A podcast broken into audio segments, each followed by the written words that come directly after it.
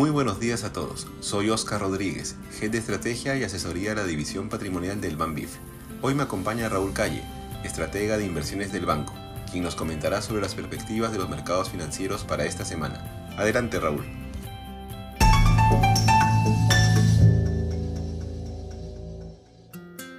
Buenos días. Este es el podcast de actualidad del 4 de septiembre de 2023. El Standard Poor's 500 cerró el mes con una caída del 1,60%, rompiendo una racha de 5 meses al alza.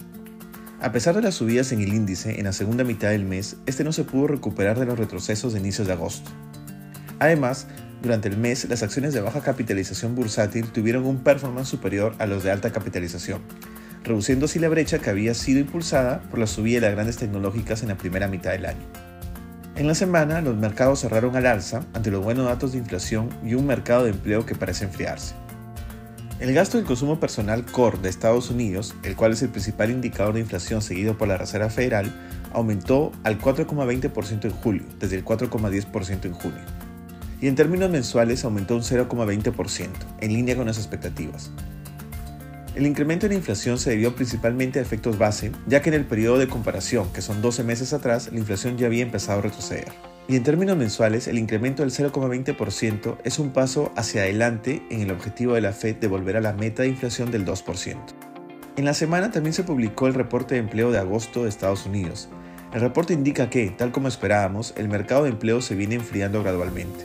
En agosto los empleadores privados añadieron 187.000 empleos a la economía, por encima del consenso, pero la tasa de desempleo subió del 3,50% al 3,80%, la cual es la cifra más alta desde febrero del 2022.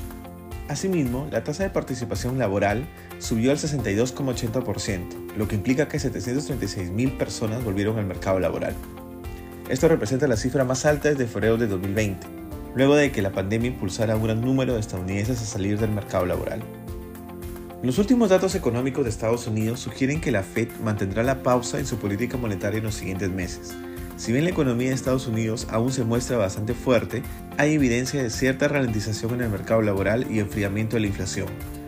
Por ello, el mercado le da un 60% de probabilidad a que la Fed deje su tasa sin cambios durante lo que resta del año.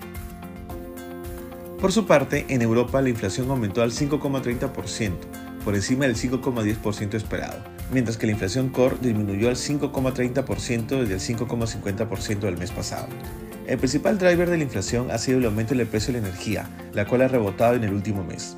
Este dato de inflación aumenta las probabilidades de que el Banco Central Europeo suba su tasa nuevamente en septiembre, incluso ante la evidencia de que la economía europea se dirige hacia una recesión, evidencia que vimos la semana pasada con la data de servicios mostrando un nivel contractivo, uniéndose así a la data de manufactura. Por su parte, el gobierno chino ha anunciado una serie de medidas para impulsar su alicaída economía. Para impulsar su moneda, la cual se viene depreciando frente al dólar, el regulador bancario chino ha reducido los requerimientos de encaje en moneda extranjera. Además, el gobierno ha reducido el pago inicial mínimo para comprar viviendas, en un intento de llevar a las tasas hipotecarias a la baja.